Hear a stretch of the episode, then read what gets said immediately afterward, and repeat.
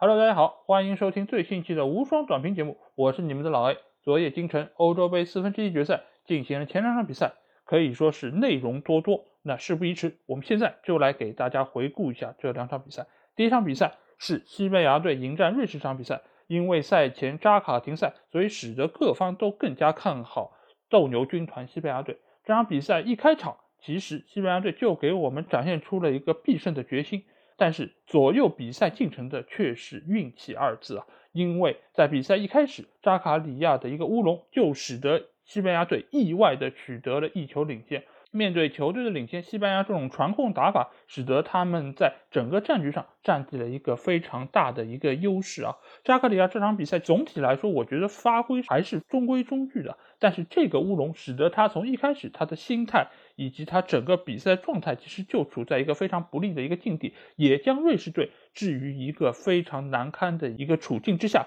比赛进行下去，对于瑞士队第二个打击就来到了，就是他们的主力前锋恩波洛在一次前场的拼抢之中拉伤了自己的腿筋，也使得他不得不被替换下场。恩波洛其实我们也知道，他是属于一个前场非常重要的支点人物，他的身体非常强壮，而且整个脚下的速率也非常的快，所以他的下场其实对于瑞士队可以说是雪上加霜。但是这个时候，瑞士队让我们眼前一亮的地方是，他并没有自乱阵脚，而且他也并没有因为这开场前二十分钟的各种不利的情况而心态崩盘，他们仍然保持住了自己在阵型上的一个稳定以及打法上的一个执行。他们在之后比赛中，在稳固防守情况下伺机反击，尤其是打西班牙队左路阿尔瓦身后的那个空当，所以在那一侧他们其实是拿到了多次球权，而且也有过。几次非常成功的一个进攻，而且他们在之后的上半场比赛中持续拿到了几次角球，而且这几次角球的威胁是一次比一次要大，尤其是以中卫阿坎吉为首的几个高点在禁区内的一个骚扰。反观西班牙队，这个时候他们在心态上出现了一点点小小的变化，因为他们其实一开始并没有想到如此快就可以得到进球，而且。结合他们现在这种传控打法，他们在整个场面上也显得非常的主动。所以在比赛进行到五十几分钟的时候，路易斯·恩里克做出了可能是他这场比赛最大的一个错误决定，那就是换下了莫拉塔和萨拉维亚，换上了赫拉德·莫雷诺以及奥尔莫。这场比赛，莫拉塔尽管在上半场的大多数时间内不显山不露水，但是他其实在前场的一个牵制作用以及他努力的一个拼抢。还是非常重要。此时此刻，路易斯·恩里克的换人显然是已经把目光投向了下一场的半决赛，因为上一场比赛莫拉塔也是打满了一百二十分钟，所以他需要更多的休息来迎战下场比赛。但是这样一种想狗的心态，使得整个西班牙队在之后的比赛中的一个状态出现了一个明显的下滑，因为整个瑞士队，不管是从球员还是到教练。都感受到了西班牙的这种心态的一个变化，所以他们越打越有信心，而且持续的对西班牙队的左路施压。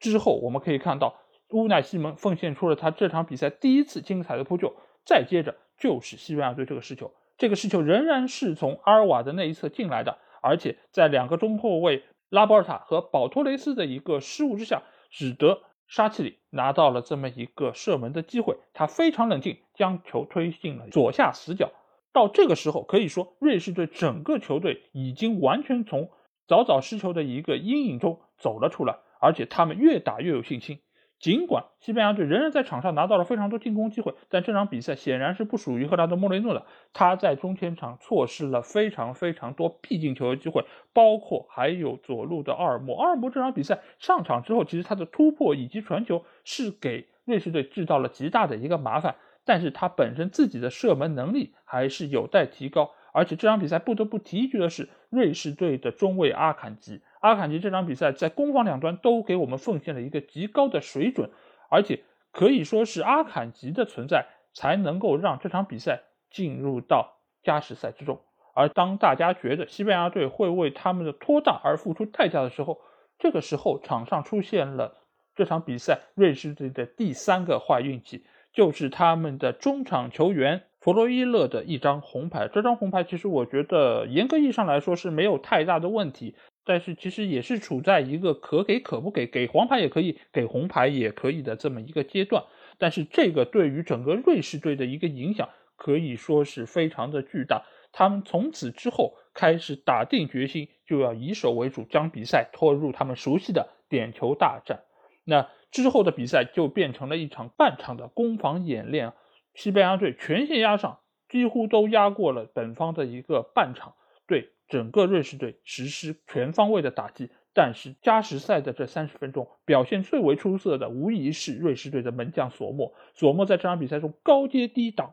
将西班牙队的进攻一一化解。这场比赛，西班牙队一共有十脚射门打中门框范围，大多数都被索莫直接扑住。所以打到加时赛下半场的最后阶段，整个西班牙队其实已经没有信心再来攻破瑞士队大门，大家非常有默契的将比赛拖入到了点球大战。因为上一场比赛瑞士队就是通过点球战胜了法国，而且这场比赛索莫已经奉献给我们非常优异的发挥，所以在点球大战开始之前啊，群里的小伙伴们都对于瑞士队拿下这场比赛充满了信心，但是我们却忽略了另外一个非常重要的点。那就是乌奈西蒙在这场比赛中的表现也仍然是非常的出色，而且乌奈西蒙在扑点球上面的数据其实一点也不亚于索莫。之后的点球大战也印证了我这个说法。就当西班牙队的前三个点球有两个没有罚中的情况下，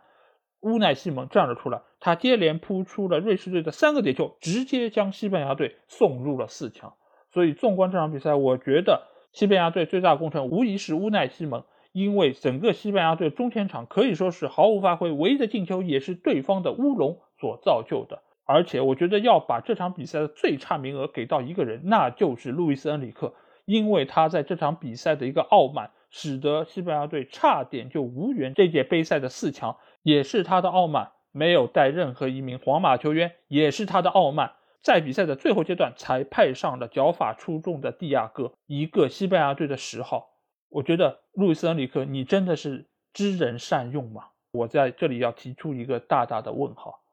好，那我们来到了昨天晚上的第二场精彩的比赛，那就是比利时队迎战意大利队的这场强强对决。这场比赛，因为我们知道赛前比利时队的。阿扎尔和德布劳内都出战存疑啊！我们昨天的前瞻节目中其实也说到了这样一个事件，但是德布劳内顺利复出，大阿扎尔无缘这场比赛啊。那这场比赛我们可以看到，比利时队用年仅十九岁的雷恩小将多库替代阿扎尔出场，这个替换上场其实非常非常的关键，因为这场比赛多库给我们奉献了一个神级的表现，他在左边路的突破。尤其是在下半场，比利时队终于意识到多库在整个队伍中的一个战术价值，围绕他来进行整个战术的布置，使得他在整个下半场几乎是处在一个无解的状态，而且也是他的突破造成了上半场临近结束比利时的那个点球啊！因为意大利队整个防线的一个年龄的老化非常严重，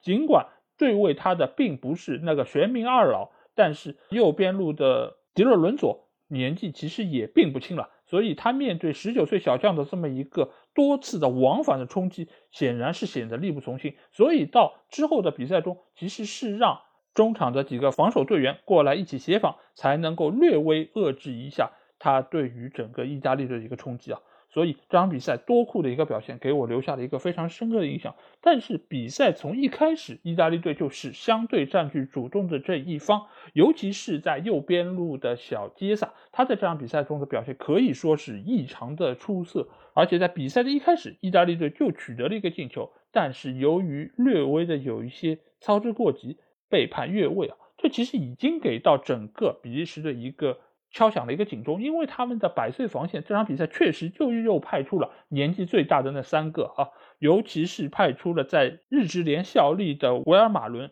维尔马伦在这场比赛中其实可以说是整个意大利队一个重点突破的方向，他在后场的一个防守。其实是问题多多，我不知道是不是因为他脱离欧洲主流联赛有一段时间，所以使得他对于这种高强度的一个冲击显现出了非常大的一个不适应感。而且另外一侧的维尔通，其实在这场比赛中的防守也有极大问题。第一个失球其实就是来源于维尔通亨这边的一个失误，使得巴雷拉打进了意大利的本场比赛的第一个进球啊。这场比赛其实我觉得因莫比莱也要给他记上一功，因为是他在。前一次进攻中被对方的一个侵犯，使得他倒在了对方的禁区之内，其实也是某种程度上影响到了对方防守的一个布置啊。这场比赛说到英莫比莱，其实有群友跟我说要让我把这场比赛的一个今日最差名额给到英莫比莱，但是我其实是不太同意要把最差给到他。尽管他在场上的一个射门没有给对方一个直接的威胁，但是这场比赛他就是处在一个战略牺牲的一个状态，因为他需要背身拿球这么一个形式牵制住对方这个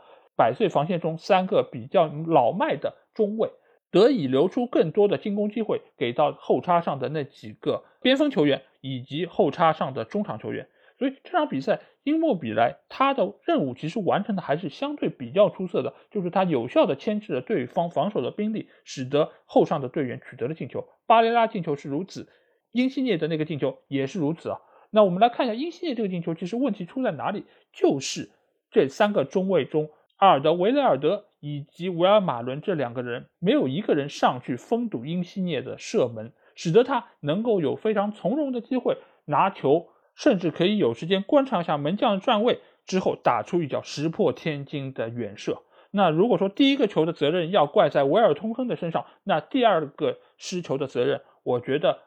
阿尔德维雷尔德和维尔马伦两人需要分担这一个锅啊。那。当大家觉得意大利会以一个两球的优势进入到下半场的时候，这个时候多库创造那个点球，卢卡库主罚命中，得以将双方的比赛的一个悬念留到了下半场。下半场比利时队全力压上进攻，使得他们的中前场和后场其实是出现了严重脱节。我们可以看到多次意大利队的中卫可以一脚直传直接送到自己的前锋脚上，我真的不知道整个比利时队的。的中场防守球员在哪里？怎么能够让意大利队有如此舒服的一个传球？甚至于意大利队的一个大脚解围都可以直接找到本方的一个进攻球员，然后开始发动反击啊！所以这场比赛，我觉得，呃，比利时队如果说是要评选出表现比较好的球员，我觉得第一我是要给到左边路的多库，另外一个我还是要给到德布劳内，因为德布劳内在这场比赛中其实还是体现出了极大威胁，只要他拿球。整个意大利队就会非常的紧张，因为他不管在远射方面还是在传球方面，这场比赛仍然是给我们奉献出了多次非常有威胁的表现。反观意大利队这一边，在取得这场比赛胜利之后，使得他们成为了这届杯赛最被看好的几个球队之一啊！我觉得现在可能加之一都有一些勉强，因为现在可能意大利队就是最被各方看好的一个球队，但是对他们来说，一个非常大的一个不利消息就是他们的。左后卫斯皮纳佐拉的一个拉伤，这个拉伤其实当时在比赛进行过程中，他本人也显得非常痛苦，而整个意大利队其实也将失去一个可能是本届杯赛最大的一个发现，因为我们也知道斯皮纳佐拉在之前几场比赛可以说是意大利最重要以及最不可或缺的一个位置，他是整个左边路进攻一个重要的棋子。但是他这场比赛的一个受伤下场，使得他们的半决赛之旅被蒙上了一层阴影。所以我们也将看一下曼奇尼将会以怎样的一个战术来弥补斯皮纳佐拉离开之后的一个空缺。那纵观昨天晚上这场比赛，我可以说是第一场西班牙队比赛让我看得非常的窝火，因为这样一个对于比赛狗的消极的态度是我所看不上的。但第二场比赛，我觉得意大利队和比利时队给我们奉献了一场高水准的对决，这才是欧洲杯淘汰赛阶段所谓的强强对话该有的样子。那我们接下去来简单展望一下今天晚上的两场比赛。第一场比赛是北京时间零点进行的捷克对丹麦的这场比赛。这场比赛其实彻头彻尾的就是一场黑马之战啊！不管是从世界排名来说，还是从双方一个晋级之路，都可以看到这是两匹黑马之间一个直接对决。谁将会从这场对决中胜出，将会成为这届比赛最大的一个黑马。首先，我们来看一下双方在历史交战上，呃，丹麦是占据一个相对比较大的一个优势。他们在过去的六场对决中取得了不败的战绩，而且他们在最近的一场正式的比赛中，也就是欧洲杯预选赛的外围赛中，三比零战胜了捷克。所以他们在心态上是比较占据优势的一方。而且之前我们也说到，他们要比捷克队多休息一天。也使得他们能够有一个更加好的一个竞技状态来面对捷克。而且捷克在之前的几场比赛中，可以说尽管奉献出了几次比较好的一个发挥，但是整体他们的一个战绩仍然是处在一个不那么令人信服的阶段。尽管他们上一场比赛二比零战胜荷兰，大家可能会说他们表现出了一个极高的战术素养等等，但是荷兰一直在我看来是一个伪强队的一个存在，所以他们战胜荷兰只能说是荷兰展现出了他们更多的一个弱点，让捷克队把握住了，而且德布尔。在那场失利之后，也已经被荷兰队解职，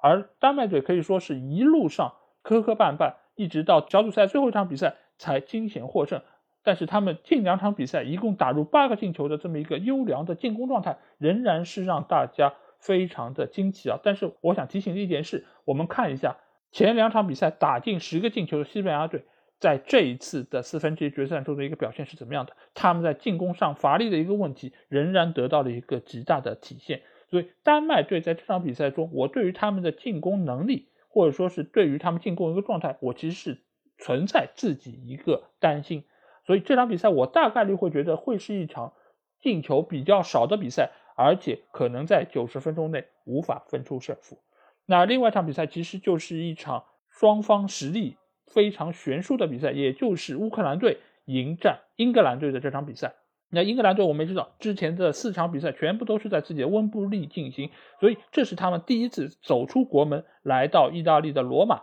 那我们也知道，因为现在英格兰整个的一个防疫的一个状态，使得他们的球迷如果要进入意大利是需要进行隔离的。而如果英格兰队战胜乌克兰队，返回温布利进行半决赛的话，他们仍然将会因为入境过意大利。来进行隔离，所以这场比赛英格兰队可以入场的球迷数量可以说是非常非常的有限，除非你本身就不是英格兰本土的球迷。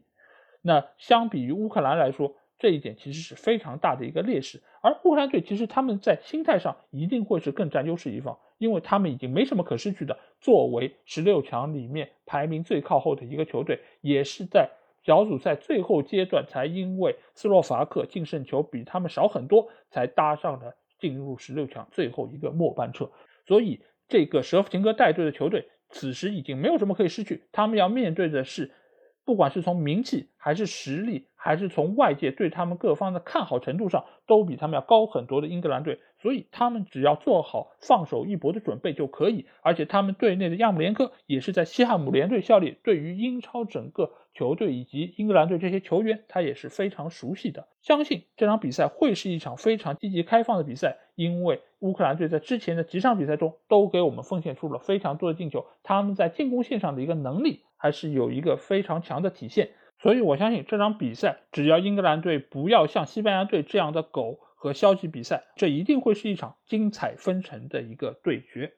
好，那今天的节目基本上就是这样。如果你有什么话想对我说，或者说想要跟我直接进行交流，可以来加我们群，只要在微信里面搜索“足球无双”就可以找到。期待你们的关注和加入。